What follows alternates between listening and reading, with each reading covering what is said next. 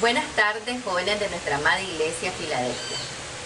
Para mí es un, honor estar acá con todos ustedes y poder hablar acerca de 1 Timoteo capítulo 4, versículo 12, el cual vamos a leer en la palabra del Señor. Dice así, que nadie te menosprecie por ser joven.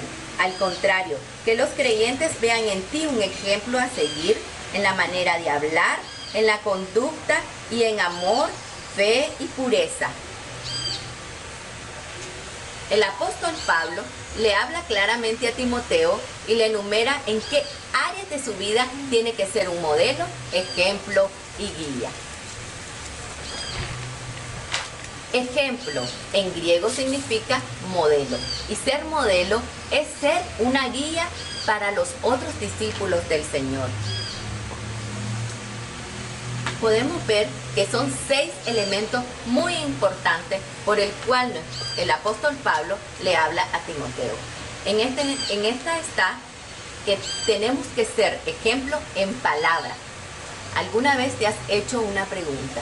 Con varias preguntas. El mismo vocabulario que usas en la iglesia, usas cuando estás con tus amigos. Usas las mismas palabras con las demás personas en algún momento?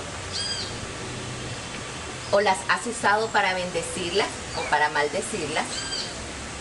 Porque nuestras palabras se tienen que usar para bendecir a otros y no para maldecir.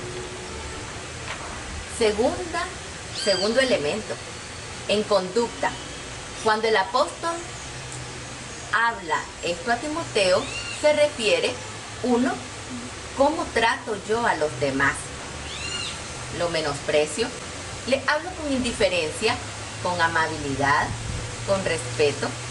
Dos, ¿cómo soy yo como persona? ¿Soy descuidada conmigo mismo?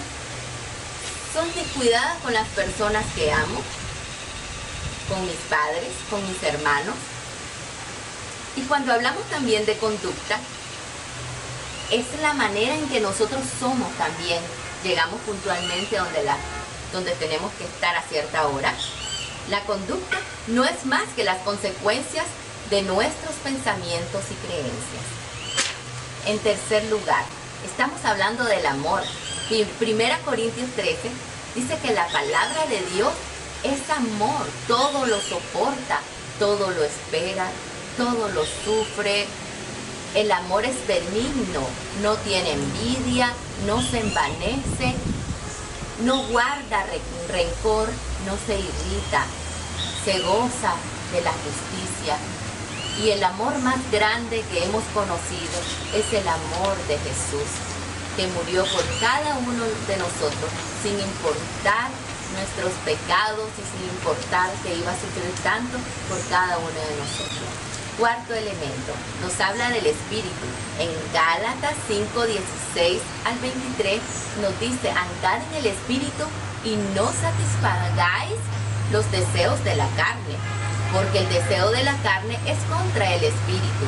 No hagan lo que ustedes quieren, sino que el Espíritu de Dios guíe sus pasos y hagan todo lo que el Espíritu de, de Dios les ordena. Cuando hablamos del quinto elemento, estamos hablando de la fe. En Hebreo 11 nos dice que la fe es la certeza de lo que se espera, la convicción de lo que no se ve. La fe nos guiará aún más allá de la muerte. Fe es creer que veremos a Cristo y, reuniremos, y nos reuniremos con Él y con las personas que amamos. Vamos con el sexto elemento y hablamos de pureza. Cuando nos habla de pureza, nos habla de mantener nuestra alma, nuestro cuerpo y nuestro corazón puro.